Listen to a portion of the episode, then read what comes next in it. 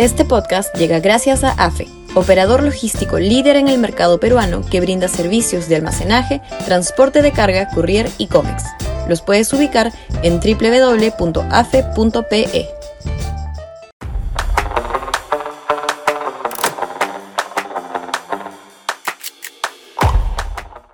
El raro festín de los jurados electorales especiales.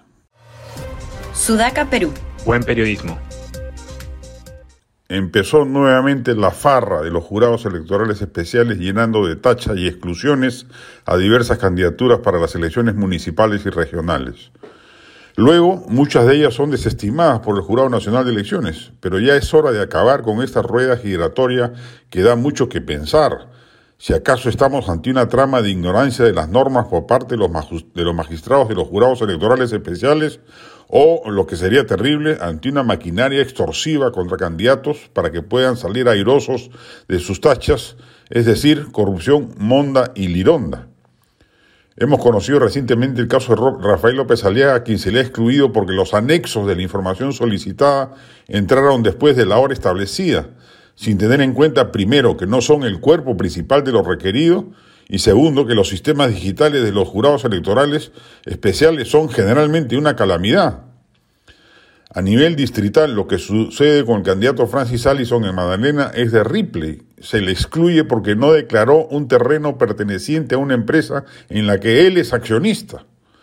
Lo curioso es que Allison sí declaró su porcentaje de acciones como parte de su patrimonio, es decir, no hay ninguna intención de ocultar nada pero ya el listado de propiedades de dicha empresa escapa a su titularidad, como señalan claramente en las normas legales en el Perú.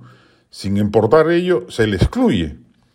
Lo mismo le va a suceder, suponemos, a candidatos como César Acuña en La Libertad, Carlos Canales y Miraflores, el ya mencionado Rafael López Aliaga y muchos candidatos con empresas. Es una barbaridad tan ostensible que es muy probable que el Jurado Nacional de Elecciones, instancia superior, corrige el despropósito pero no deja de llamar la atención que en todos los procesos electorales seamos testigos de este festín de tachas que ya llaman a legítima sospecha.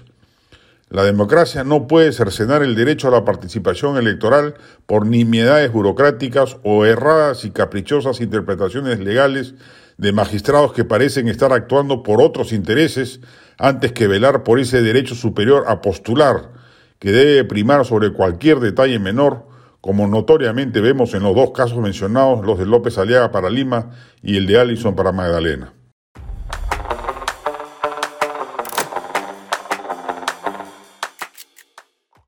Este podcast llegó gracias a AFE, operador logístico líder en el mercado peruano que brinda servicios de almacenaje, transporte de carga, courier y cómics.